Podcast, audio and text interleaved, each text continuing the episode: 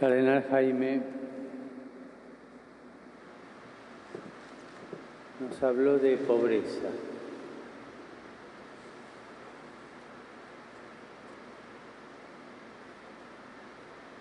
Y la hermana Yailenis nos habló del más pequeño, de los más pequeños. Son todos niños.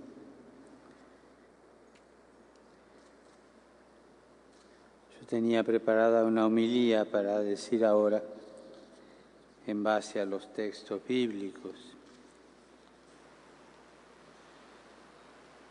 Pero cuando hablan los profetas y todo sacerdote es profeta, todo bautizado es profeta, todo consagrado es profeta, vamos a hacerle caso a ellos. Y entonces yo le voy a dar la homilía al cardenal Jaime para que se las haga llegar a ustedes y la publique y después la meditan. Y ahora charlemos un poquito sobre lo que dijeron estos dos profetas.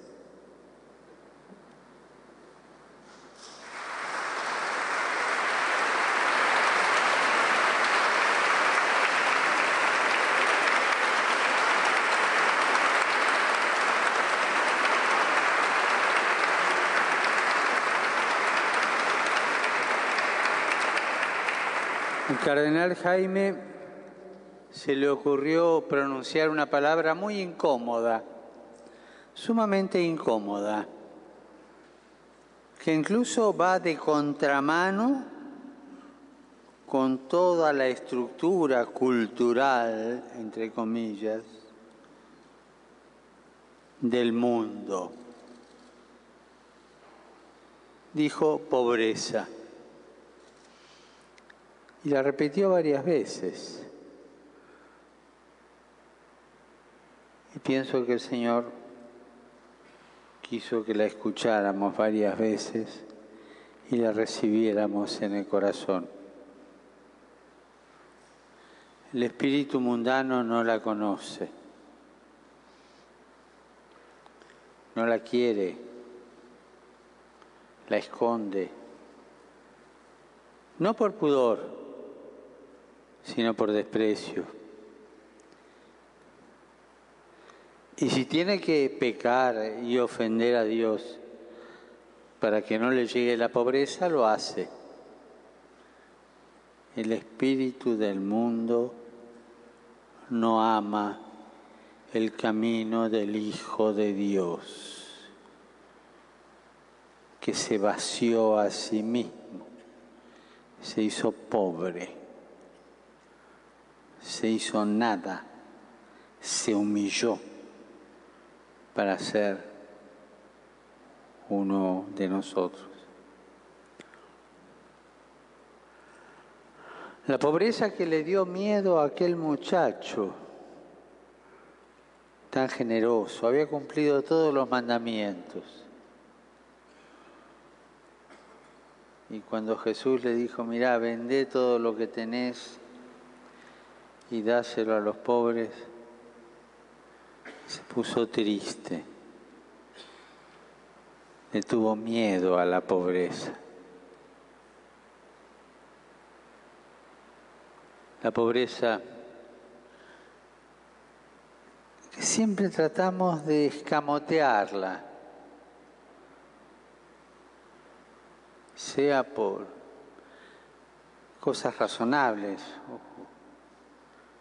pero estoy hablando de escamotearla en el corazón, que hay que saber administrar los bienes, es una obligación, porque los bienes son un don de Dios, pero cuando esos bienes entran en el corazón y te empiezan a conducir la vida, ahí perdiste.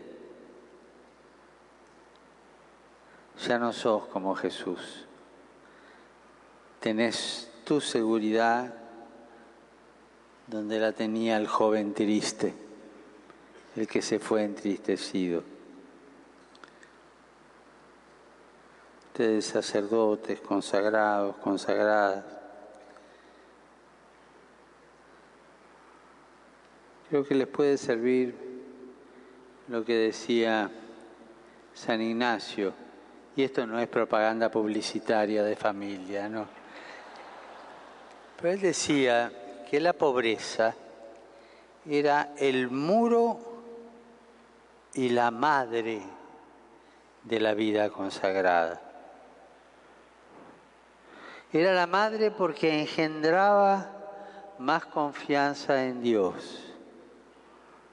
Y era el muro porque la protegía de toda mundanidad.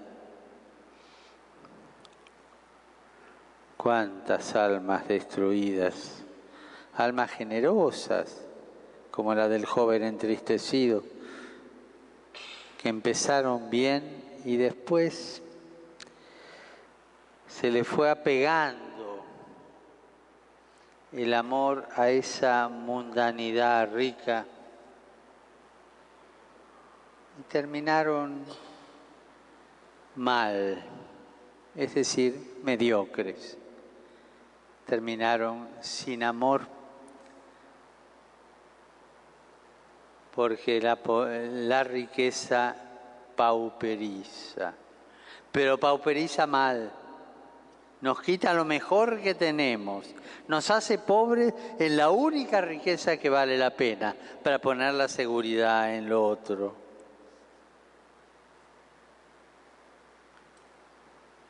El espíritu de pobreza, el espíritu de despojo, el espíritu de dejarlo todo para seguir a Jesús. Y este dejarlo todo no lo invento yo. Varias veces aparece en el Evangelio. En los llamados de los primeros y dejaron las barcas, las redes y lo siguieron.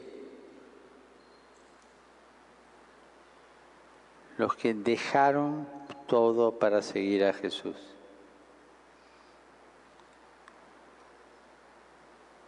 Una vez me contaba un viejo cura sabio, hablando de cuando se mete el espíritu de riqueza, de mundanidad rica en el corazón de un consagrado, de una consagrada, de un sacerdote, de un obispo, de un papa, lo que sea. Dice que cuando uno empieza a juntar plata, y para asegurarse el futuro, ¿no es cierto? Entonces el futuro no está en Jesús, está en una compañía de seguros de tipo espiritual que yo manejo, ¿no? Entonces cuando, por ejemplo, una congregación religiosa, por poner un ejemplo, me decía él, empieza a juntar plata y a ahorrar y a ahorrar, Dios es tan bueno que le manda un ecónomo desastroso que las lleva a la quiebra. Son de las mejores bendiciones de Dios a su iglesia los ecónomos desastrosos, porque la hacen libre, la hacen pobre. Nuestra Santa Madre Iglesia es pobre. Dios la quiere pobre, como quiso pobre a nuestra Santa Madre María.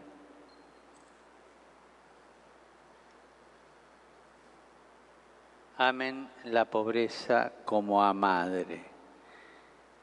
Y simplemente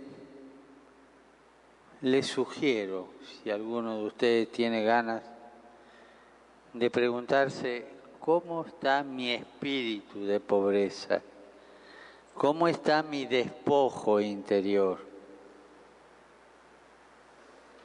creo que puede hacer bien a nuestra vida consagrada, a nuestra vida presbiteral.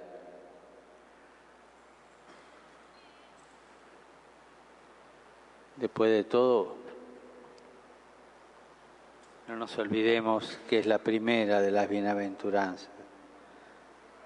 Felices los pobres de espíritu, los que no están apegados a las riquezas, a los poderes de este mundo.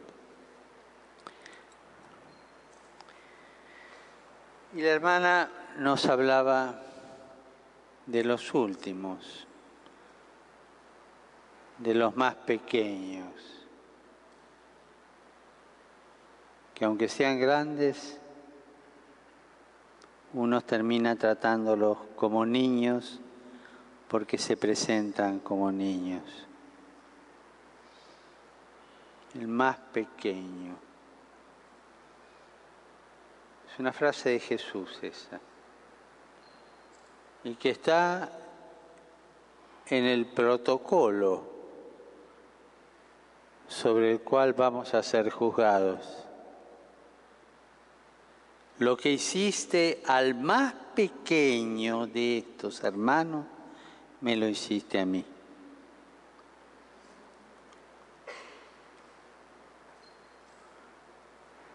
Hay servicios pastorales que pueden ser más gratificantes desde el punto de vista humano, sin ser malos ni mundanos.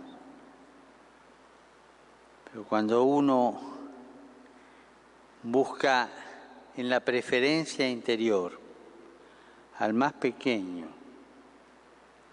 al más abandonado, al más enfermo, al que nadie tiene en cuenta, al que nadie quiere, el más pequeño, y sirve al más pequeño, está sirviendo a Jesús de manera superlativa. A vos te mandaron donde no querías ir y lloraste.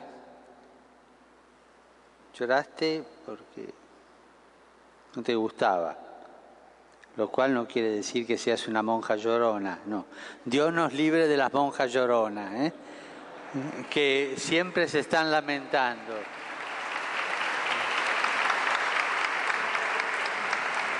Eso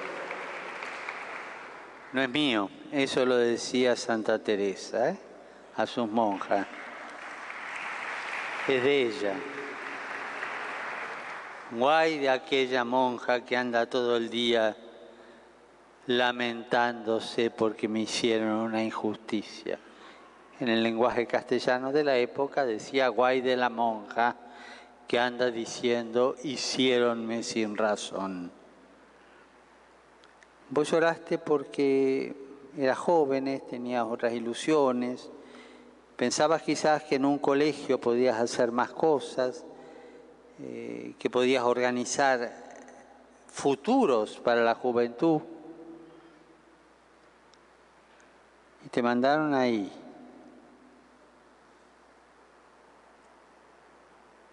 Casa de Misericordia.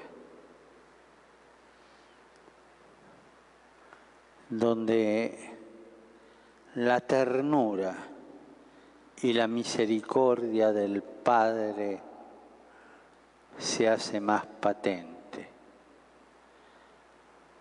donde la ternura y la misericordia de Dios se hace caricia.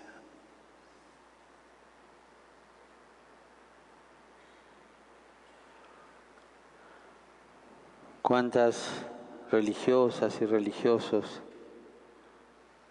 queman, y repito el verbo, queman su vida acariciando material de descarte, acariciando a quienes el mundo descarta, a quienes el mundo desprecia, a quienes el mundo prefiere que no estén, a quienes el mundo hoy día con métodos de análisis nuevos que hay cuando se prevé que puede venir con una enfermedad degenerativa, se propone mandarlo de vuelta antes de que nazca.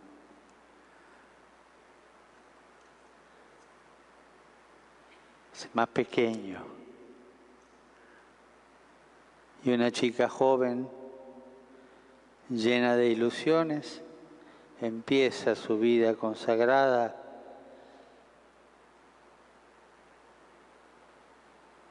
haciendo viva la ternura de Dios en su misericordia.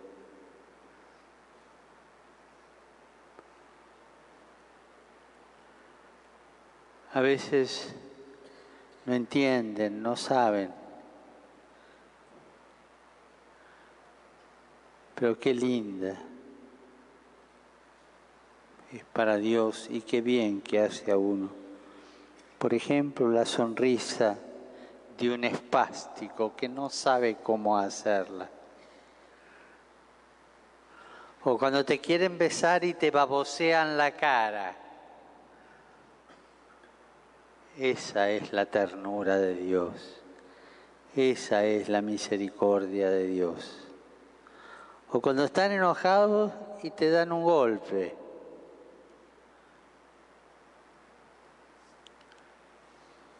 y quemar mi vida así, con material de descarte a los ojos del mundo, eso nos habla solamente de una persona, nos habla de Jesús, que por pura misericordia del Padre se hizo nada, se anonadó dice el texto de Filipenses, capítulo 2. Se hizo nada. Y esta gente a la que vos dedicas tu vida, imitan a Jesús, no porque lo quisieron, sino porque el mundo los trajo así. Son nada.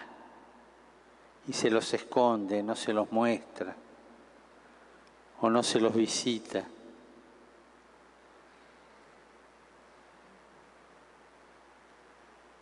y si se puede y todavía se está a tiempo, se los manda de vuelta.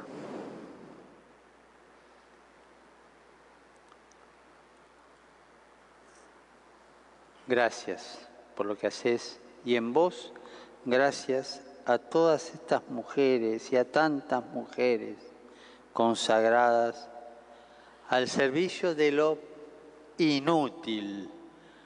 Porque no se puede hacer ninguna empresa, no se puede ganar plata, no se puede llevar adelante absolutamente nada constructivo, entre comillas, con esos hermanos nuestros, con los menores, con los más pequeños. Ahí resplandece Jesús. Y ahí resplandece mi opción por Jesús.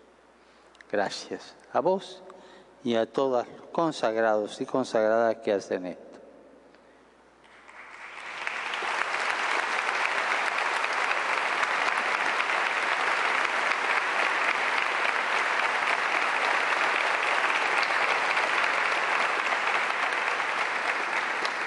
Padre, yo no soy monja. Yo no cuido enfermos, yo soy cura y tengo una parroquia o ayudo a un párroco. ¿Cuál es mi Jesús predilecto? ¿Cuál es el más pequeño? ¿Cuál es aquel que me muestra más la misericordia del Padre? ¿Dónde lo tengo que encontrar? Obviamente sigo recorriendo el protocolo de Mateo 25. Ahí los tenés a todos, en el hambriento, en el preso, en el enfermo.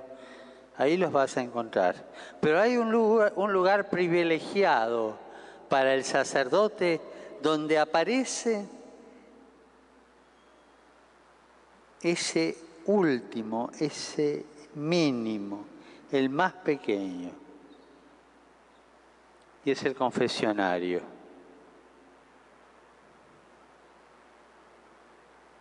Y ahí, cuando ese hombre o esa mujer te muestra su miseria,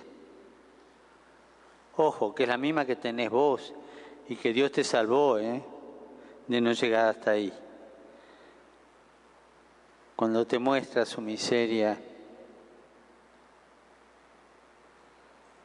por favor, no lo retes, no la retes.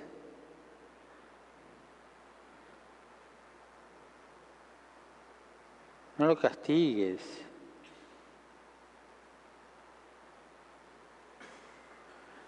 Si no tenés pecado, tirale la primera piedra, pero solamente con esa condición. Si no, pensá en tus pecados y pensá que vos podés ser esa persona. Y pensá que vos potencialmente podés llegar más bajo todavía y pensá que vos en ese momento tenés un tesoro en las manos, que es la misericordia del Padre. Por favor, a los sacerdotes, no se cansen de perdonar, sean perdonadores no se cansen de perdonar, como lo hacía Jesús.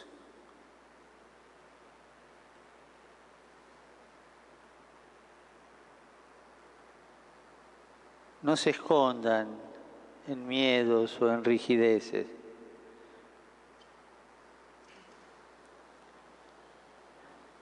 Así como esta monja y todas las que están en, su mismo trabajo no se ponen furiosas cuando encuentran al enfermo sucio o mal, sino que lo sirven, lo limpian, lo cuidan.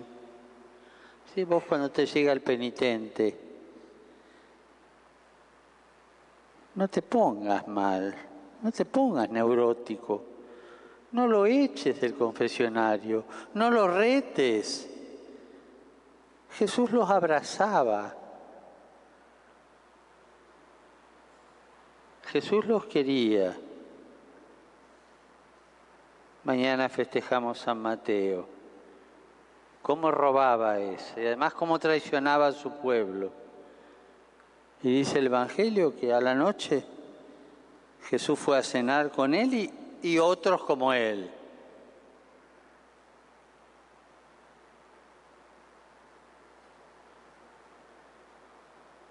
San Ambrosio tiene una frase que a mí me conmueve mucho.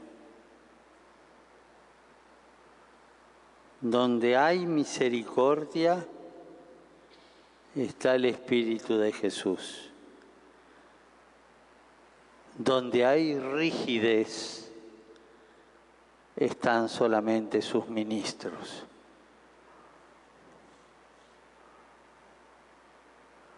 Hermano sacerdote, hermano obispo, no le tengas miedo a la misericordia. Deja que fluya por tus manos y por tu abrazo de perdón, porque ese o esa que están ahí son el más pequeño y por lo tanto es Jesús.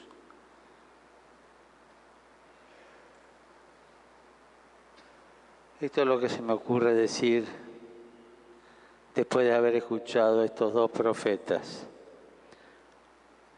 Que el Señor nos conceda estas gracias que ellos dos han sembrado en nuestro corazón pobreza y misericordia, porque ahí está Jesús.